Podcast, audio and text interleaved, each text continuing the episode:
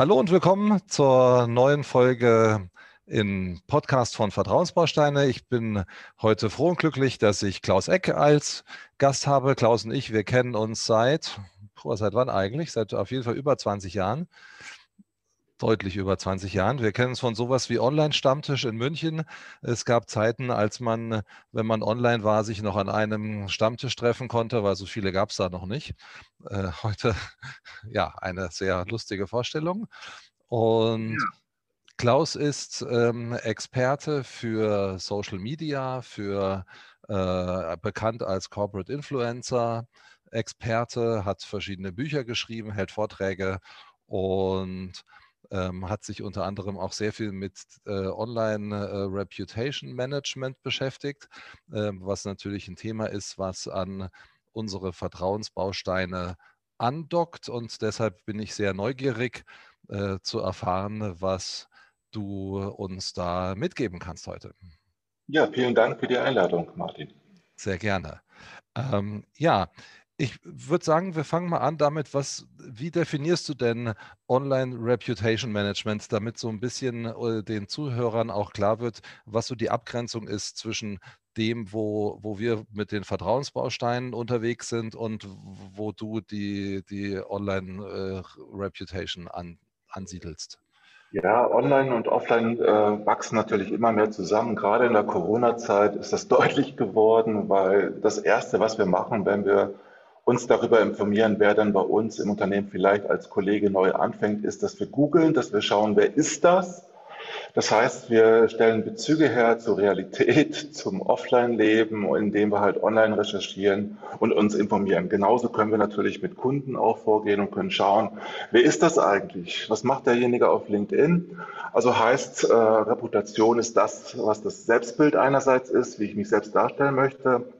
Andererseits ist Reputation natürlich auch etwas, was als Fremdbild entsteht. Und ich habe natürlich die Möglichkeit, darauf einzuwirken, indem ich entsprechende Gespräche führe, an Podcasts teilnehme, Blog, äh, in Blogs erscheine und vor allen Dingen auf etwas vertraue, nämlich darauf, dass Schweigen nicht Gold ist, sondern Silber.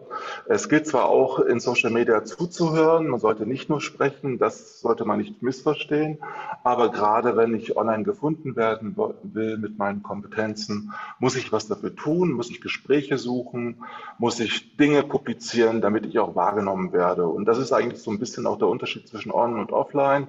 Heißt, äh, ich muss viel, viel mehr dafür tun, wahrgenommen zu werden werden, als das eben offline der Fall ist. Offline kann ich halt auch zuhören und einfach dabei sein. Online sieht man das dann nicht.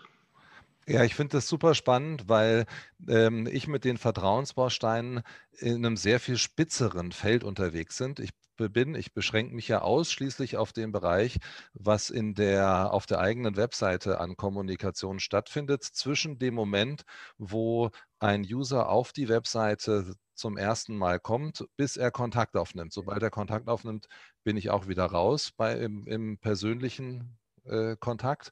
Und du hast ja diesen ganzen Bereich, der davor gelagert ist oder der auch mit dazu dient, um dann Traffic auf die Webseite zu bekommen oder gegebenenfalls, manchmal braucht es vielleicht auch gar nicht mehr den Traffic auf der Webseite, weil ich jemanden über Xing oder LinkedIn auf mich aufmerksam mache und er dann direkt dort Kontakt mit mir aufnimmt?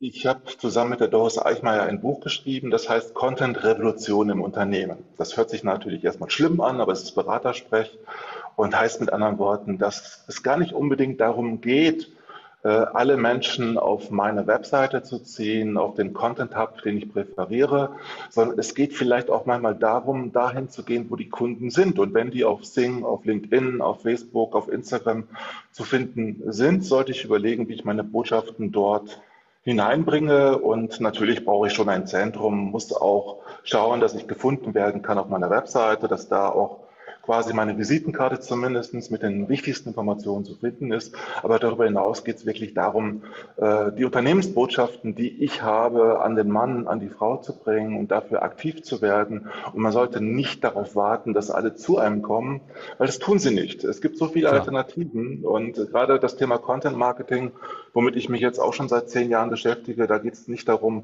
Push-Kommunikation zu machen, sondern Pull-Kommunikation heißt, ich muss quasi wie ein Magnet die Menschen anziehen. Das kann ich als Person machen, als Geschäftsführer, Geschäftsführerin, als Unternehmen, als Mitarbeiter in einem Unternehmen, je nachdem, wie ich aufgestellt bin. Und das heißt, ich muss ein bisschen trommeln, aber mit sachlicher, fachlicher Information und nicht jetzt als Selbstdarsteller mich da inszenieren, sondern es geht wirklich darum, als Personal Brand, wie ich das auch nenne, aufzutreten und das mit Themen zu verbinden, mit Kompetenzen. Also es geht darum, letztendlich als Unternehmen mit persönlicher Kommunikation nach außen zu gehen, was auch Vertrauen dann eben erzeugen kann. Und da geht es nicht darum, den Menschen was vorzumachen, sondern wirklich auch Butter bei die Fische zu bringen und wirklich was zu liefern. Und das ist mhm. nicht so einfach. Ja, ja, ich muss ja letztlich die, meine Kompetenz und all das, was mich als Experten ausmacht, auf den verschiedenen Plattformen platzieren und äh, ganz mit, mit, dem, mit der Angel ganz viele äh, leckere Würmer platzieren und gucken, dass äh, die Kunden anbeißen. Wobei, das hört sich jetzt schlimmer an, als es ist. Mal, wenn, man, wenn ich im B2B-Bereich zum Beispiel unterwegs bin, kann es ja sein, dass für mich LinkedIn völlig ausreichend ist, um da entsprechend meine Kunden auch anzusprechen und zu animieren, mit mir ins Gespräch zu kommen. Ja. Und es gibt auch den schönen Begriff Social Selling, der auch für Verwirrung sorgt. Social Selling heißt nicht, dass ich da möglichst viel der Köder auslege und das schon, aber nicht im Sinne von übergriffiger Kommunikation Richtung Kunden, sondern eher, es geht darum, wirklich wertige, äh, wertig äh, einen Inhalt zu bieten und dadurch in die Kommunikation zu kommen. Das heißt, ich muss schon immer auch äh, ein Stück weit meine Informationen preisgeben, bereit sein, darauf zu vertrauen, dass diese Kompetenz dann wahrgenommen wird. Und das führt dann oft dazu, dass man tatsächlich mit einem Kunden direkt ins Gespräch kommt, über LinkedIn vermittelt. Ja. Und das heißt, ich kann mich konzentrieren auf wenige Plattformen, die mir liegen. Ich kann überlegen, ob ich schreiben kann. Äh, die meisten Menschen können schreiben, glauben aber, dass sie es nicht können, äh, weil E-Mail kann zwar jeder irgendwie, aber gelernt haben wenige Menschen es, Feedback auszuhalten, wenn man halt mit einem Inhalt vielleicht nicht ganz so der richtig liegt das ist nicht immer so ganz einfach für viele Menschen. Vielen Dank für den Hinweis. Passenderweise ist der letzte Podcast genau zu dem Thema, dass man seinen Website-Content selbst erstellen sollte. Eine äh, Empfehlung von mir, äh, völlig entgegen meiner eigenen äh, Digitalagentur-Identität. Aber ähm, ich glaube, sehe es genauso wie du. Ich glaube, dass äh, die Menschen sehr viel, das Know-how äh, haben sie sowieso selbst ähm, und müssen also mit jemandem, der schreibt, sowieso zusammenarbeiten. Und ich glaube, dass viele viel mehr können, als sie sich manchmal selbst zutrauen. Ja, und das Schöne ist, ich kann mich ja beraten lassen. Es gibt den schönen Begriff Advocacy, genau. das heißt, eine Unterstützung ist das, das kann eine Agentur, das kann ein Berater leisten. Das heißt nicht, dass man die Ideen äh, liefert, sondern dass man sie verbessert ja. optimiert. Das macht zum Beispiel Sixt auch mit der Werbung. Die Werbung entsteht bei den Mitarbeitern und Mitarbeiterinnen und wird dann verfeinert von den Agenturen, die für Sixt arbeiten. Also das ja. ist ganz deutlich. Und Ghostwriting, das hast du jetzt angesprochen, äh, kann man machen, wenn man überhaupt keine Zeit hat, aber dann ist, wirklich frag, ist es wirklich fraglich, wie authentisch das wirkt und ob das glaubwürdig ist von der Kommunikation her. Äh, als Ergänzung ja, für fachliche Beiträge kann man das durchaus machen. Aber dann ist sicherlich ein Videobeitrag, wo ich den echten Menschen, den echten Geschäftsführer oder die echte Geschäftsführerin sehe, sehr viel glaubwürdiger und wird mehr erreichen. Absolut. Und was ich mir natürlich schon aneignen kann, sind Methoden. Also ich kann mir einen Berater holen, der mir sagt, wie es geht, aber es dann eben entsprechend selbst umsetzen. Genau. Ähm, wenn du jetzt an Social Media denkst, und wir haben ja Zuhörer, die aus den unterschiedlichsten Bereichen kommen und auch Freiberufler sind, ähm, Ärzte, Anwälte, Berater, viele kleine Unternehmer, ähm, dann eben auch Kleinunternehmer, Mittelständler unterschiedlichster Art. Um, und im, im Social, in der Social Media Welt findet ja eine Interaktion statt. Es ist ja, wir haben jetzt hauptsächlich gesprochen über das, was der Unternehmer dann selber schreibt. Ähm, er ist ja aber damit konfrontiert, dass auch andere über ihn schreiben. Wie ist da deine Erfahrung? Was sind denn so die, die Hauptthemen, über die geschrieben wird? Das ist ja abhängig davon, in welcher Branche ich agiere. Letztendlich äh, sollte ich über meine Unternehmensthemen schreiben, darf ich auch über Themen schreiben, die vielleicht nur die eigenen Mitarbeiter äh, adressieren soll. Äh, ich habe gerade heute mit äh, einer äh, Gründerin aus dem Start-up gesprochen, die 55 Mitarbeiter hat. Und die hat festgestellt, dass die Social-Media-Kommunikation, die sie betreibt, sehr, sehr stark nach innen wirkt, dass ihre Mitarbeiter und Mitarbeiterinnen das sehen, was sie da macht auf LinkedIn mhm. oder auf Instagram und dass sogar so etwas Exotisches wie Pferde-Content da extrem gut ankam, weil es einfach auch menschliche Kommunikation sein darf. Man darf auch über private, persönliche Dinge schreiben. Man muss halt nur wissen, wie weit man gehen möchte. Und es geht nicht darum, als Vorstand oder Geschäftsführer jetzt Home Stories ständig zu liefern, aber man darf da auch ein bisschen persönlicher sein, muss halt nur überlegen, wie weit man damit gehen möchte. In der Regel ist es aber so, dass so 80, 90 Prozent fachliche Kommunikation sind, wo man einfach auch für Themen steht.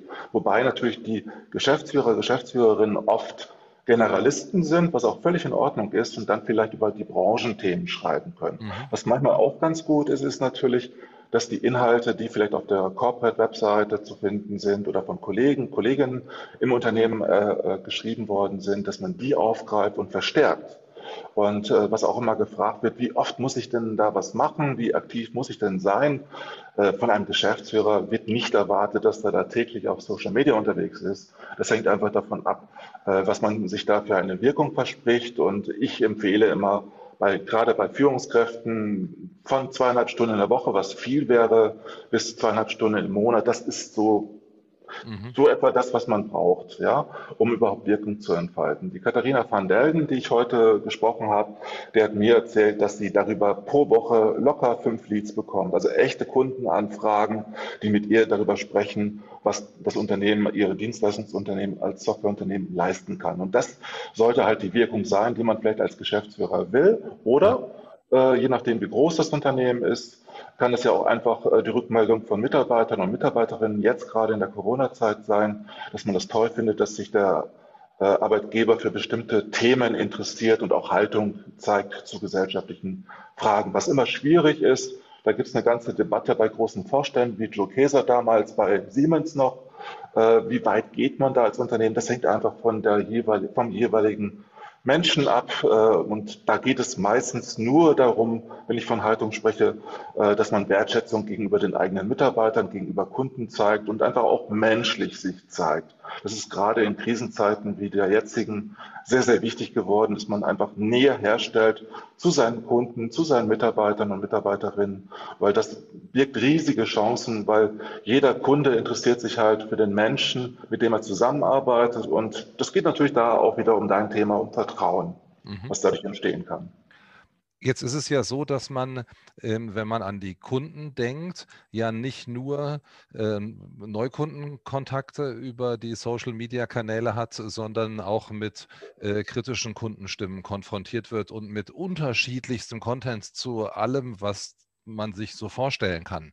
Ähm, wie ist denn so deine Erfahrung? Was, welche Themen werden denn äh, hauptsächlich von den Kunden im Social Media gespielt? Also äh, Krisenthemen entstehen eigentlich selten durch Corporate Influencer, also durch Mitarbeiterkommunikation oder auch durch Vorstandskommunikation, weil man überlegt sich ja in der Regel, was man postet und was man dort spielt.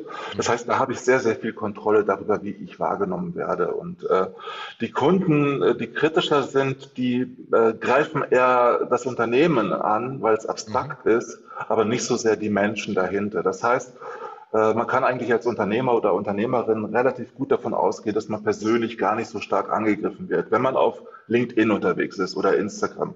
Auf Twitter ist das ein bisschen schwieriger, aber selbst da, ich bin seit 14 Jahren aktiv auf Twitter, habe rund 44.000 Follower dort und ich habe noch nicht einen einzigen persönlichen Shitstorm erlebt, obwohl ich da auch hin und wieder mich politisch oder gesellschaftlich äußere. Aber ich bin halt etwas zurückhaltend und das mhm. sind die meisten Geschäftsführer ja auch.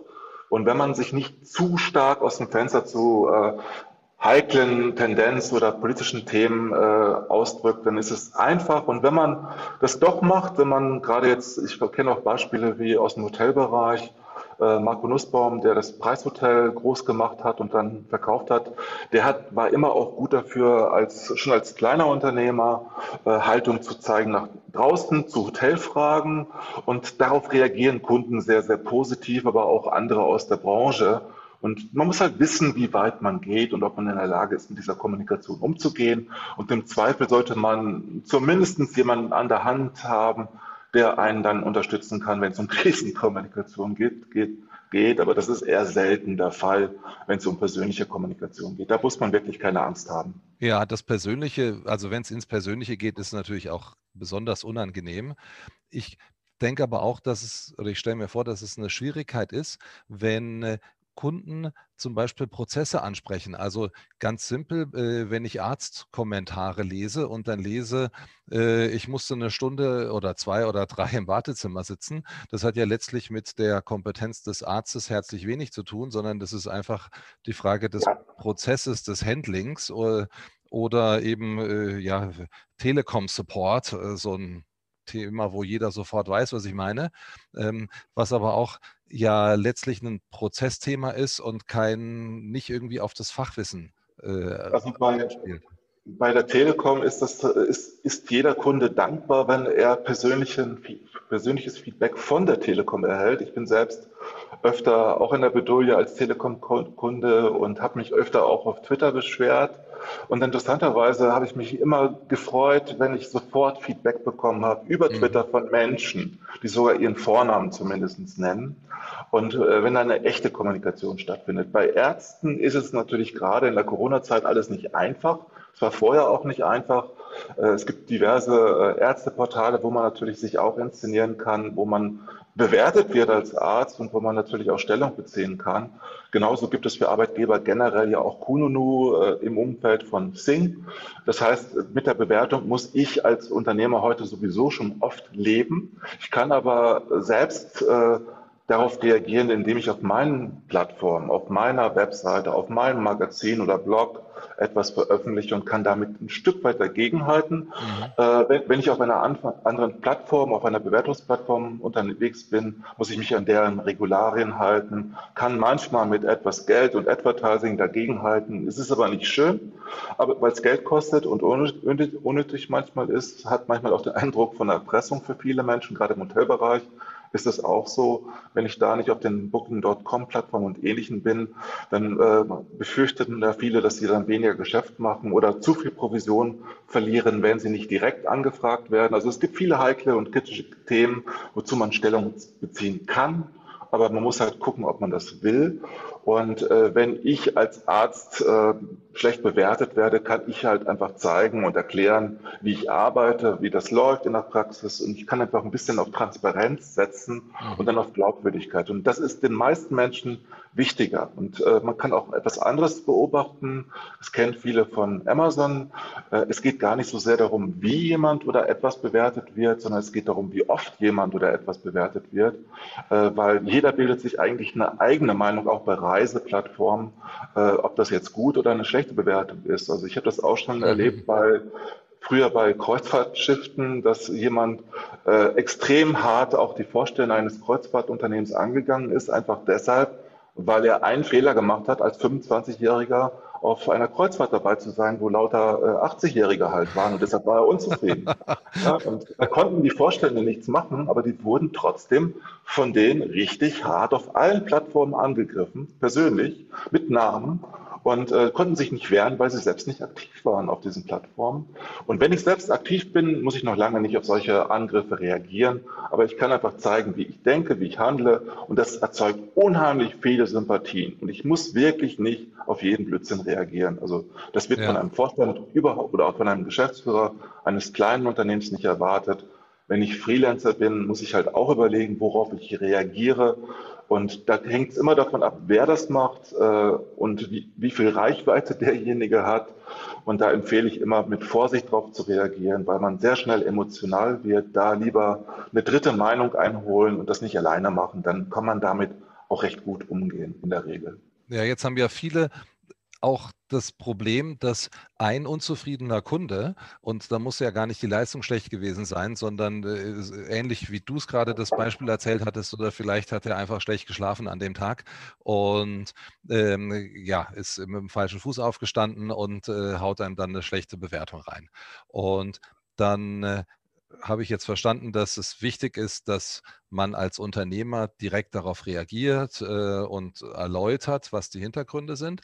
Also Aber also wenn es ein, ein, kleineres Unternehmen ist, bei größeren genau. Unternehmen will ich das über die Kommunikation und über andere Bereiche machen. Ja, wenn ich jetzt aber noch nicht so viele Bewertungen habe, äh, ich habe vielleicht sechs, sieben Bewertungen in Google und dann kommt mir einer mit einem einen Stern daher, dann äh, haut es gleich richtig rein und dann äh, bin ich ja äh, sage ich mal, auch daran interessiert, dass die Kunden, die mit mir zufrieden sind, sich auch äußern. Und wir alle wissen, äh, eine negative Meinung wird schneller geäußert als eine positive, die wird eher als normal äh, wahrgenommen. Und was ist denn deine Empfehlung? Wie motiviere ich meine zufriedenen Kunden, dass sie mich bewerten? Ganz einfach indem ich jedes Mal ganz einfach sage, ich, ich freue mich auch darüber, äh, wenn Sie mich bewerten, wenn Sie zufrieden waren, freue ich mich, wenn Sie das einfach auch kundtun, also mit Dankbarkeit und mit Wertschätzung auch das äh, wahrnehmen. Und wenn jemand sich überschwänglich geäußert hat, kann man demjenigen ja auch darauf aufmerksam machen, wo er das bewerten könnte. Und wenn es um die eigenen Mitarbeiter und Mitarbeiterinnen geht, kann man auch sagen, hey, liebe Leute, ich freue mich, wenn ihr uns auf Kununu bewertet, weil wenn ich das nicht tue, bekomme ich nur die Bewertung mhm. von den Mitarbeitern, die gegangen sind, weil sie sich, weil sie unzufrieden sind. Also ich bekomme von denjenigen, die selbst gewählt weggehen oder die auch gekündigt worden sind, natürlich eher schlechtere Bewertungen als von denen, die zufrieden im Unternehmen arbeiten. Mhm. Und äh, das ist dann einfach wichtig, das auch deutlich zu machen und in der, in, also in der Unternehmenskultur einfach zu sagen, hey, wir freuen uns, wenn ihr darüber sprecht, kommuniziert, wie ihr euch fühlt bei uns und genauso kann man das auch bei Kunden machen. Bei LinkedIn gibt es äh, eine Möglichkeit, Endorsement, so heißt das, äh, einzuholen. Das heißt, wenn jemand wirklich schon jemanden gelobt hat, dann fragt man einfach nochmal per LinkedIn nach, haben Sie vielleicht auch Interesse, mich da nochmal äh, zu bewerten? Das fand ich jetzt toll, was Sie neulich gesagt haben. Und äh, das funktioniert richtig gut, wenn man einen konkreten Anlass hat. Also es darf nicht abstrakt sein, es muss konkret sein, mhm. sonst bekommt man keine Bewertung. Man muss es den Kunden und den, äh, auch den Mitarbeitern einfach machen. Wenn die glücklich sind, sollen sie ihr Glück auch rauslassen. Mhm. Sehr schön. Ich würde jetzt gerne ein kleines Spiel mit dir spielen und dir zwei Begriffe zur Wahl stellen. Ich bin vorgewarnt worden von dir. Genau. Und du darfst dir von den zwei Begriffen spontan einen aussuchen. Ähm, wir denken dabei eher an, also an den Unternehmer, Freiberufler bis zum kleinen mittelständischen Unternehmen. Die erste Frage ist, Blog oder Podcast? Blog. Vom Chef selbst oder als Unternehmensblog? Unternehmensblog, weil die Chefs keine Zeit haben.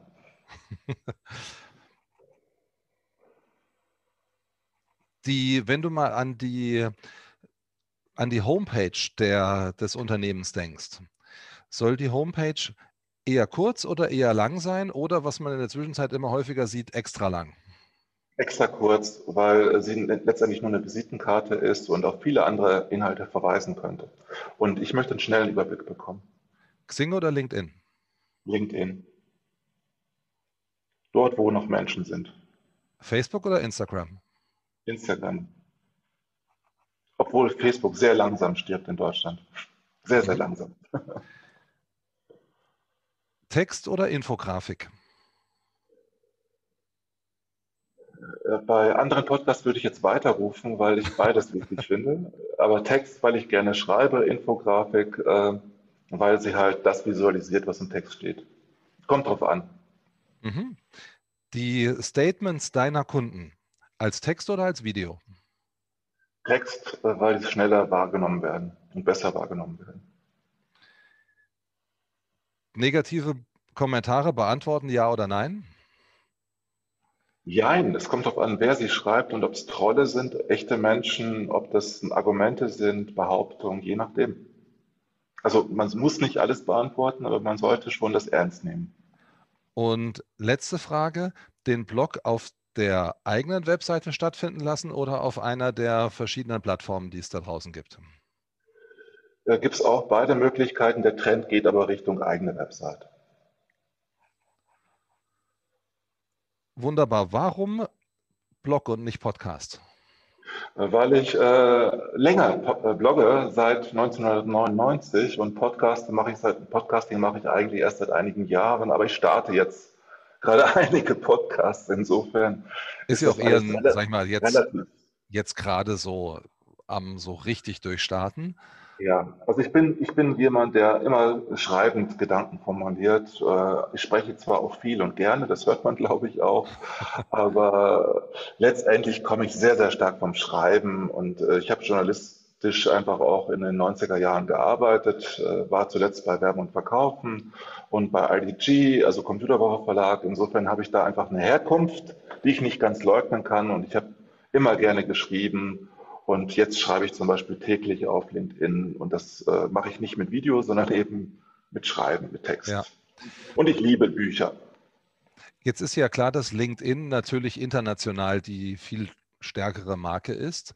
Aber wenn wir jetzt mal an Kunden denken, die vielleicht rein regional tätig sind, irgendwo in Deutschland, und Xing ist ja in Deutschland schon eigentlich Nummer eins gewesen, bis dann LinkedIn hierher kam und so aufgerollt hat.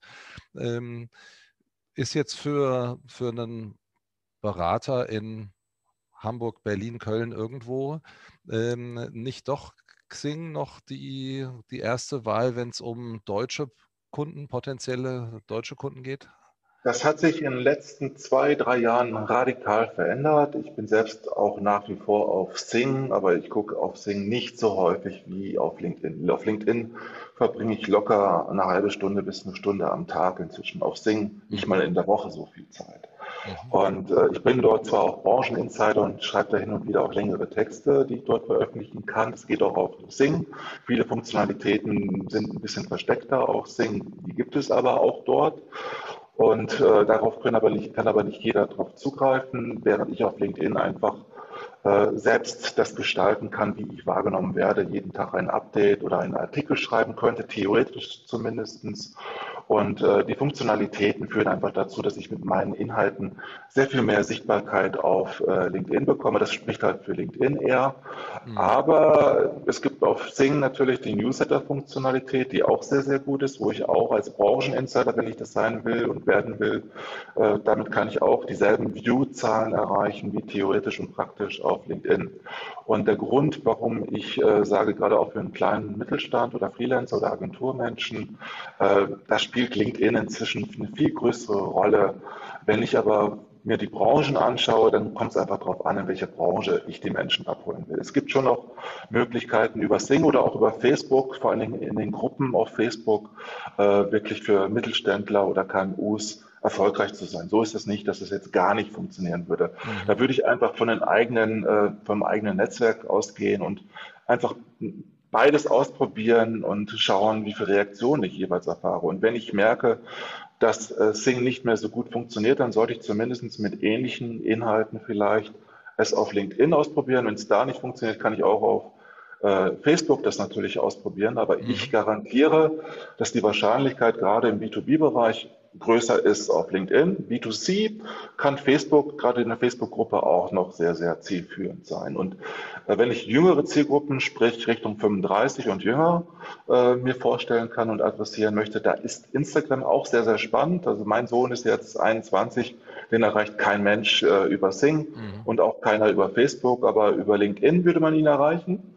Äh, man würde ihn aber auch über Twitter erreichen, was auch nicht selbstverständlich in Deutschland ist. In Deutschland sind recht wenige äh, auf Twitter unterwegs, aber wenn ich B2B oder auch Richtung Medien denke, was ja auch für viele Unternehmen und auch für Freiberufler interessant ist, da ist Twitter als Kanal, um auch Kontakte Richtung Medien zu entwickeln, auch spannend. Aber es kommt immer darauf an, wie viel Zeit ich investieren kann und möchte. Und wenn ich mich entscheiden müsste, was jetzt Wertigkeit angeht, würde ich an erster Stelle in Deutschland zurzeit LinkedIn wählen, dann mit Abstufung Sing, dann mit Abstufung Instagram, dann kommt Twitter, so in der mhm. Reihenfolge. Und dann Facebook habe ich jetzt gar nicht genannt, oder? Ja. Als, als, letztes. Sehr viel später. Genau. Ähm, ich würde dann gern zum Thema Blog und Podcast nochmal näher eingehen. Wenn ich mir jetzt vornehme, einen regelmäßigen Blog zu schreiben als Unternehmer, was empfiehlst du? Wie, wie viel sollte man schreiben und ganz generell worüber?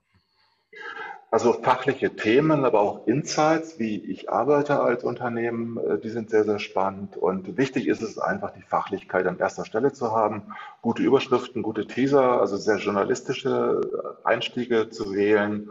Und von der Menge her hängt das natürlich davon ab, wie viel ich zu sagen habe. Also Qualität geht vor Quantität. Und wenn man das schafft, zwei bis drei Beiträge im Monat hinzubekommen beim Unternehmensblog, ist das schon sehr, sehr gut für mhm. viele Unternehmen. Das schaffen sehr große Unternehmen auch nicht unbedingt mehr dort zu veröffentlichen.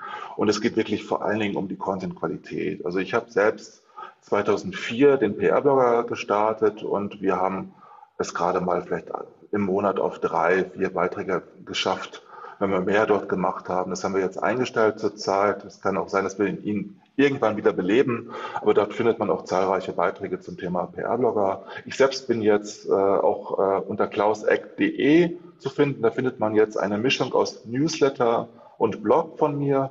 Äh, also darüber kann man das natürlich auch machen. Und ich glaube, was wichtig ist, ist einfach, dass man eine Erwartungshaltung erzeugt und einfach deutlich macht, da findet was statt. Wenn man das schafft, zweimal im Monat oder einmal im Monat was zu veröffentlichen, muss man es auch promoten. Newsletter kann da ein Mittel sein. Der Newsletter kann vielleicht alle zwei Monate, wenn man wenig schreibt, alle zwei, drei Monate herausgebracht werden. Dann kann jeder wenigstens das Blog oder den Podcast ja auch abonnieren. Ich glaube auch, dass es ein Zusammenspiel von beiden ist. Also ich mache mhm. das auf LinkedIn so, dass ich auf Podcasts verweise, genauso wie ich auf Blogartikel oder Fachartikel verweise oder auf Interviews. Also ich brauche immer einen Ort, wo ich das zusammenführe. Das kann auf der eigenen Webseite sein, in einem aktuellen Bereich, wenn ich den habe. Es kann aber auch woanders sein. Wichtig ist einfach nur, dass man deutlich macht, wo man das findet und dass man das auch personalisiert bei den Inhalten. Also das ist das, was das Blog auszeichnet. Ich hätte ja vorhin gesagt, nicht so sehr auf den Geschäftsführer-Blog setzen, einfach deshalb, weil die Geschäftsführer in der Regel viel zu wenig Zeit dafür haben, das zu machen. Und wenn man auf drei, vier Mitarbeiter setzt, dann kann man das viel eher leisten, das auch mit Inhalten zu füllen. Was auch viele vergessen, man kann ja auch mit äh, freien Mitarbeitern arbeiten, die auch als Fachexperten einsetzen und dadurch das Blog regelmäßig füllen. Also das geht ja auch. Es muss nicht alles originär nur für Unternehmen stammen, wenn ich einen Unternehmensblog habe. Das machen die wenigsten Unternehmen so. In dem Szenario, wo ich zwei, drei, vier Mitarbeiter habe, die mithelfen, die Inhalte zu erstellen, sollten die dann persönlich wahrnehmbar sein? Ja, die müssen dann als Autoren, Autorinnen vorgestellt werden, damit ich einfach weiß, wofür stehen die, für welche Inhalte stehen die. Mhm. Und da geht es ja auch um Glaubwürdigkeit. Das Unternehmen lebt ja davon, dass die Mitarbeiterinnen entsprechend für Themen stehen, als Experten auch wahrgenommen werden. Und das ist ja auch eine riesige Chance, weil niemand nimmt uns als äh, Selbstständigen ab, dass wir alles wissen. Ja? Mhm. Berater glauben das manchmal, aber das ist ja nicht der Fall. Ja? Das heißt, wir haben alle unsere Schwerpunkte, höchstens zwei, drei, wo wir wirklich sehr, sehr glaubwürdig sind äh, von den Themen her. Und äh, wenn man dann noch andere hat, die vielleicht SEO-Experten sind, die vielleicht für Kundenservice stehen, für Nachhaltigkeit. Da kann man ja auch Rollen spielen. Und da kann man ja auch mit Leidenschaften, die es im Unternehmen sicherlich bei Mitarbeiterinnen gibt, äh, davon äh, profitieren, dass da entsprechende Positionierungen vielleicht auch da sind. Und äh, da geht es immer um die intrinsische Motivation der Mitarbeiter. Wenn die vorhanden ist, dann funktioniert sowas richtig gut. Und dann ergänzt man auch den Stil des Geschäftsführers, weil man dann einfach unterschiedlich auch kommuniziert. Das darf es auch sein. Man muss so einen Blog eigentlich als Feuilleton in gewisser Weise betrachten. Das heißt, man hat schon Themenschwerpunkte im Blog, damit die Leser wissen, was sie dort erwartet. Aber man kann halt sagen, das sind so drei, vier Fokusthemen, die regelmäßig bedient werden, so dass es auch sich lohnt, das zu abonnieren. Wenn ich da wischiwaschi bin, also nicht eine klare Positionierung habe thematisch, dann weiß auch niemand, warum er oder sie da wieder hingehen soll, um das zu lesen. Mhm. Du hast das Thema Leidenschaft jetzt auch äh, mit angesprochen. Ähm, das ist eins meiner Lieblingsthemen, wenn es um Kompetenz geht, weil das Fachwissen ist das, worüber sich jeder am, wo jeder sich am leichtesten tut, darüber zu kommunizieren, ähm, was er eben für ein Wissen hat und welche Fertigkeiten. Ähm, beim Prozesswissen wird es schon dünner, ähm, da wird viel weniger drüber gesprochen. Aber äh, über die Leidenschaft, die ja so ein wichtiger Baustein für die Kompetenz ist, äh, wird viel zu wenig gesprochen, obwohl es so ein wichtiger Bereich ist, der letztlich von jedem erfolgreichen Unternehmer gelebt wird, aber zu wenig darüber gesprochen wird. Und ich finde immer, dass da auch ein Blog ein wunderbares Instrument ist, um einfach zu zeigen, wie leidenschaftlich man an seinem Thema dran ist. Hast du da spezielle Tipps noch, wie man das Thema Leidenschaft am besten transportiert? Also Leidenschaft kann ich halt dadurch am besten transportieren, dass ich Bilder auch erzeuge und auch nutze, äh, dass ich mit vielen Beispielen kommuniziere, nicht so abstrakt in meinen Beiträgen auf einem Blog bin oder in meinem Magazin. Äh, der Fehler, den man ganz oft sieht, ist einfach, dass das ein 0815-Text ist, den ich an tausend Stellen sehe. Sobald ich ich schreibe und nicht Mann, wird es persönlicher im positiven Sinne. Wir kann man auch schreiben, aber Mann ist eigentlich ein Unwort, was Distanz erzeugt. Ob man jetzt sie oder du schreibt, hängt einfach davon ab, in welchen Kundensegmenten man auch unterwegs ist. Äh, insofern, äh, Leidenschaft drückt sich einfach in der Ansprache der Kunden aus ein Stück weit und auch in der Begeisterung für die Themen und auch manchmal äh, in, die, in der Begeisterung für Details. Also Vorsprung durch mhm. Technik, wie man das ja von der Automobilindustrie als Beispiel kennt oder auch von anderen Automobilkonzernen, als dem, was ich damit zitiere.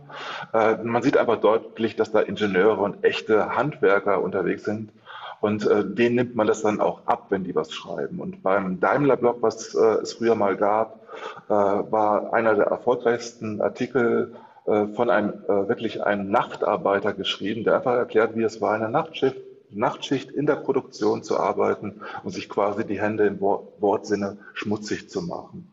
Und so etwas kommt rüber. Ja. Äh, das heißt einfach, man erzählt seine Geschichten. Also das ist Storytelling, das kann man lernen, das ist eine Art Heldenreise, das muss man gar nicht überhöhen. Wir sprechen immer von Storytelling und das klingt, klingt immer schrecklich kompliziert, aber letztendlich brauche ich für eine für einen Blog und für alles, was ich tue, eine vernünftige Kommunikations- und Content-Strategie. Also ich muss mir einfach überlegen, wie viel Zeit investiere ich, welche Ziele verfolge ich, mit welchen Inhalten. Ist das Blog das richtige Format? Ist ein Podcast ein besseres oder ein ergänzendes Format? Oft ist es ja nicht entweder oder, sondern eine Ergänzung weil ich den Blog ja auch im Podcast wunderbar anteasern und vermarkten kann und umgekehrt den Podcast wieder zum Nachlesen die Leute nicht nur auf die Shownotes, sondern auch ins Blog schicken kann.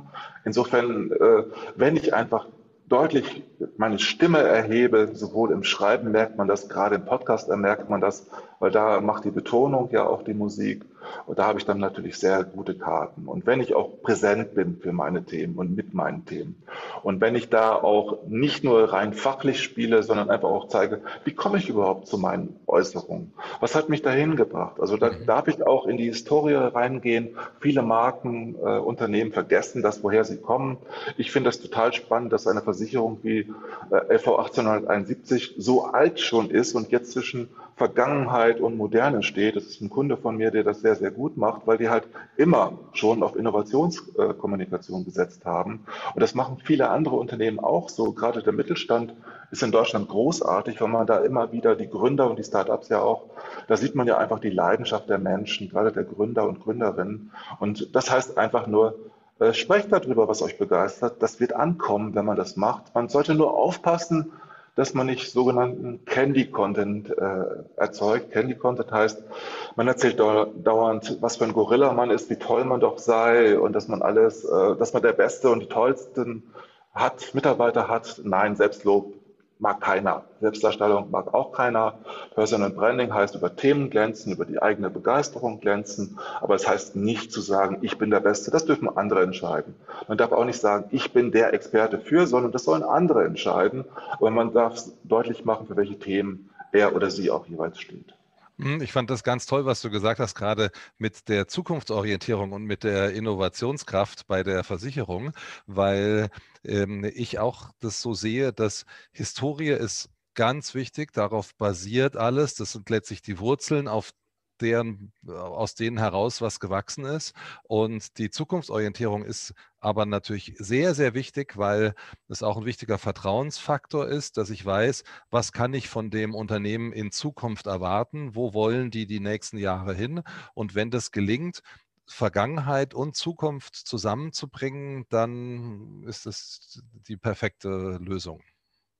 Und Perspektivwechsel ist auch auf einer anderen Ebene wichtig. Also viele Unternehmen äh, denken nicht darüber nach, was die Kunden eigentlich interessiert. Und äh, ich habe gerade vor kurzem mit einem Unternehmen gesprochen, die haben festgestellt, auch ein Versicherungsunternehmen.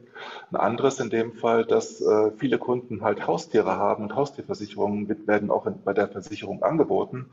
Da haben wir halt über so Themen wie Petfluencer, also Influencer im Tierbereich gesprochen. Und es gibt manchmal überraschende Themen.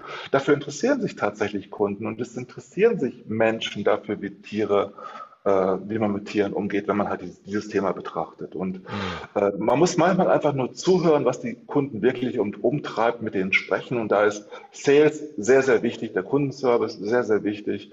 Die führen ständig Gespräche mit ihren Kunden. Und wenn man dieses Wissen mitnimmt, also sprich die Silos im eigenen Unternehmen, bei größeren Unternehmen ist das ein Problem, abbaut, dann schafft man es halt auch, die richtige Content-Strategie zu entwickeln, die zum Kunden passt, die man erreichen möchte. Und das heißt einfach nur, dass man intern viel stärker miteinander spricht über die Bereiche hinweg, die vielleicht nicht originär für die Content-Produktion zuständig sind. Und das mhm. wird oft abgetrennt.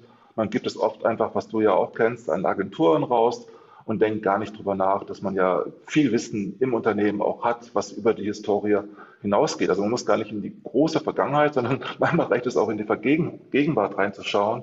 Und selbst das wird oft ignoriert. Und deshalb sprechen jetzt viele große Unternehmen auch von Newsrooms, weil es einfach darum geht, mit den verschiedenen Bereichen ins Gespräch zu kommen, also innerhalb größerer Unternehmungen. Ja, da muss ich jetzt noch mal einen halben Schritt äh, zurück machen, weil du hast jetzt den äh, Punkt Kundenorientierung angesprochen.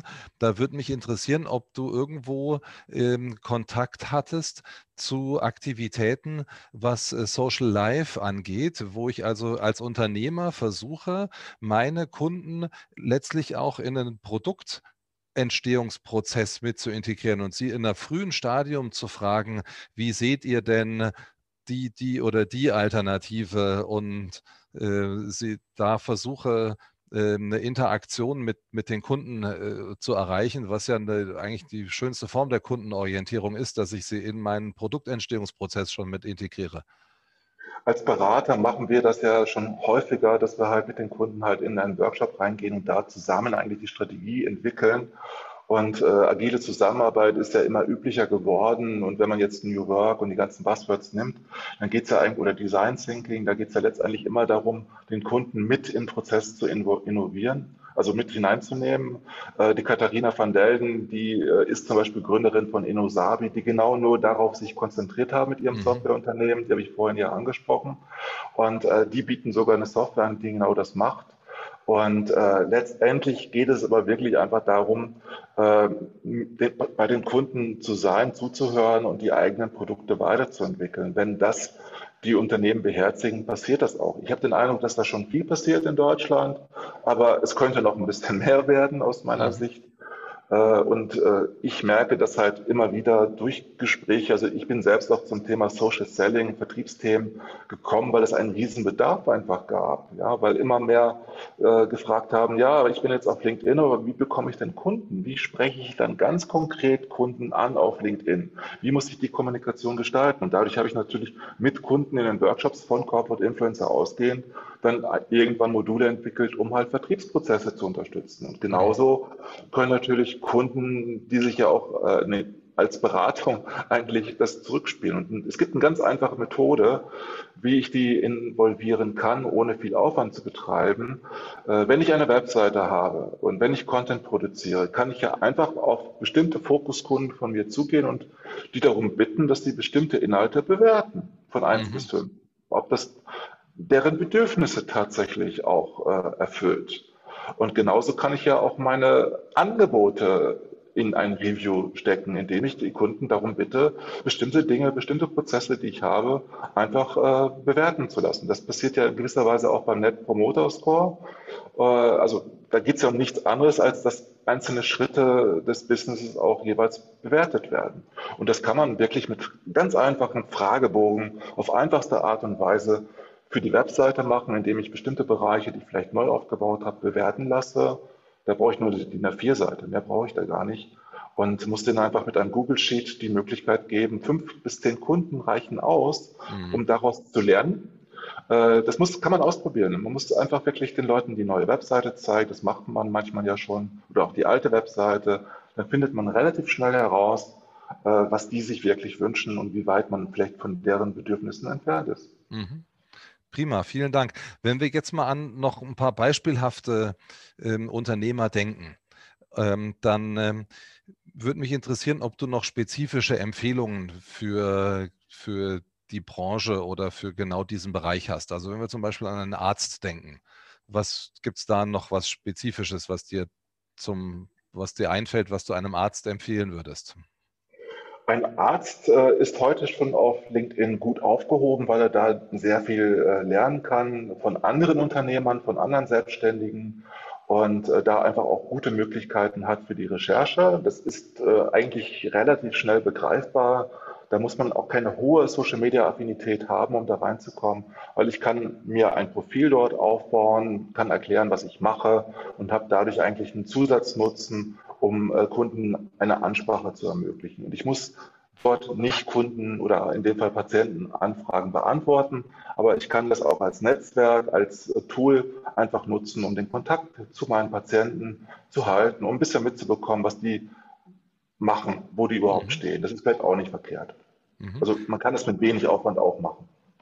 Gibt es für Anwälte noch was, was außerhalb die, von LinkedIn ist? Die, die sind auf LinkedIn. Ja, eben. die sieht man an jeder Ecke. Und der dritte ist der Berater. Also der wird, das ist, dass der sowieso auf LinkedIn ist, das ist eh klar. Ähm, aber auch bei den beiden Gruppen würde mich interessieren, ob dir noch was Spezifisches einfällt, was du ihnen generell vielleicht für also, ihre Internetaktivitäten empfehlen würdest? Also bei, bei Arzt, Rechtsanwalt und Berater empfiehlt sich das natürlich auch, äh, Gastartikel anzubieten, woanders einfach mhm. aufzutreten und auch in den Podcast reinzugehen, wie bei dir oder woanders. Und äh, das sind natürlich Dinge, die dazu führen, dass ich Öffentlichkeit bekomme. Aber das ist natürlich immer abhängig davon, ob ich die Öffentlichkeit haben will, äh, ob ich überhaupt sehr präsent bin. Aber was immer gut ist, ist äh, eine Webseite, wo ich halt auch mich persönlich zeige und Naharbeit zeige, wo ich mit Fotos arbeite, äh, wo ich einfach Magazinbereiche habe, wo ich vielleicht auch einen Podcast mal einstelle. Es muss ja gar nicht viel sein. Mhm. Äh, wir reden davon beim Arzt vielleicht von äh, drei, vier Beiträgen im Jahr. Ja, wenn das so viele sind, dann ist das gut, weil man hin und wieder ein Update macht oder auf jetzt zum Beispiel aktuell auch auf die Hygiene und ähnliches verweist, wie man halt mit Corona umgeht. Das sind ja hilfreiche Informationen. Ich habe das bei einer Zahnärztin erlebt, dass die das sehr toll gemacht hat auf ihrer Webseite, dass ich einfach Vertrauen hatte in der Corona-Anfangszeit, dort auch hinzugehen. Ich hatte mhm. sehr große Bedenken, dort hinzugehen. Und sie hat die komplett diese Bedenken ausgeräumt, indem sie aber Transparenz erzeugt hat und erklärt hat, auch mit Fotos, wie sie das handhaben. Da habe ich mich bedankt dafür, dass ich das vorher erfahren habe, als ich dort war. Großartig. Und das fand ich richtig schön. Und da kann natürlich auch, wenn das eine jüngere Praxis ist oder jüngere Ärzte sind und die auch jüngere Klientel haben, dann kann man auch über Instagram natürlich nachdenken. Manchmal hat man ja auch Arzthelferinnen und Helfer, die sehr jung sind. Und wenn die in der Lage sind, das äh, auf Instagram zu machen, wunderbar. Da gibt es auch Kliniken, die das auf Instagram ganz toll machen, die sehr entertaining das machen, wo man denkt, das kann doch nicht wahr sein. Aber äh, da ist das Klinikum Dortmund sehr, sehr führend. Die machen das sehr spannend. Da wird jeder Arzt natürlich die Hände über den Kopf schlagen. Das ist ja sehr, sehr äh, unterhaltend. Aber ja, man kann auch fachliche Kommunikation manchmal anders präsentieren. Man muss halt immer nur fachlich bleiben auch dabei.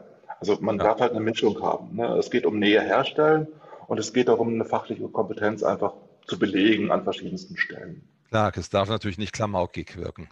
Nein, nicht zu klamaukig, das muss zur Person äh, und äh, auch zur Marke oder zur Praxis oder zum Berater passen jeweils. Mhm.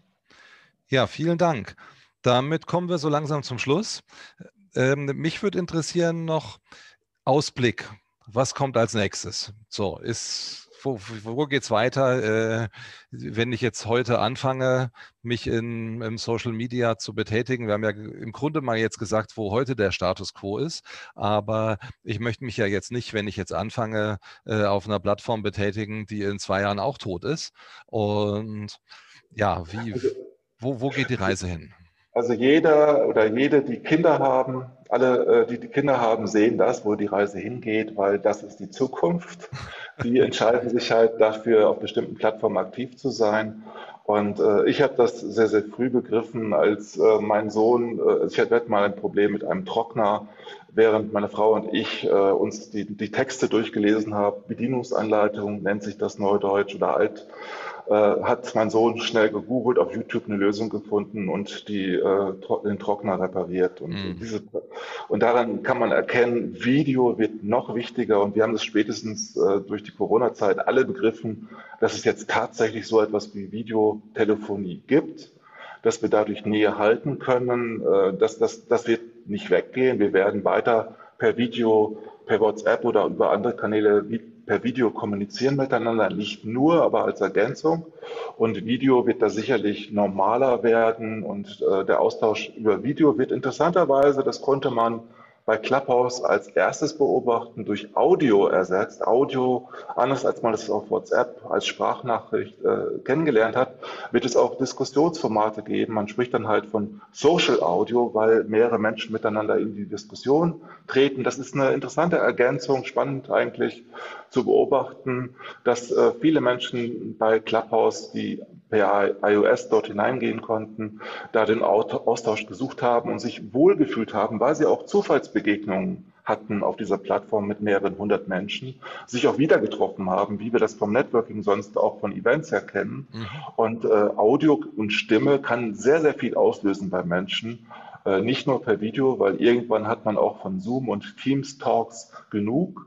Da ist Audio als Ergänzung doch sehr, sehr wichtig. Aber gleichzeitig äh, merke ich auch, dass immer mehr Menschen auch nach wie vor gerne schreiben und immer mehr Menschen auch schreiben lernen. Aber im Verhältnis glaube ich, dass Video und Audio einfacher, zugänglicher äh, sind für viele, weil die technischen Themen gerade bei den Jüngeren eine immer geringere Rolle spielen und dadurch, dass die Bandbreite hoffentlich auch irgendwann mehr Glasfaser in Deutschland steigt und verbessert äh, wird, äh, wird es auch immer einfacher, äh, auf diesen Plattformen unterwegs zu sein und die zu nutzen. Und das macht Spaß und Freude und kann auch fachlich sein. Insofern mhm. glaube ich, dass wir noch sehr, sehr viele, nicht nur Videopodcasts sehen werden. Also da geht alles Richtung Visualisierung letztendlich. Ja. Ja, vielen, vielen Dank. Äh, da waren ganz viele tolle Anregungen dabei zu den unterschiedlichsten Themen. Ich glaube, wir haben eine ganze Menge äh, behandelt und da war ganz viele tolle Tipps dabei. Herzlichen Dank. Ich verweise nochmal auf die klauseck.de und den Newsletter, der über die Webseite dann abonnierbar ist. Ähm, ist super interessant und kann ich jedem nur ans Herz legen. Und damit sind wir für heute durch. Herzlichen Dank und bis zum nächsten Mal. Ja, vielen Dank, Martin. Hat mir Spaß gemacht. Sehr schön. Tschüss. Tschüss.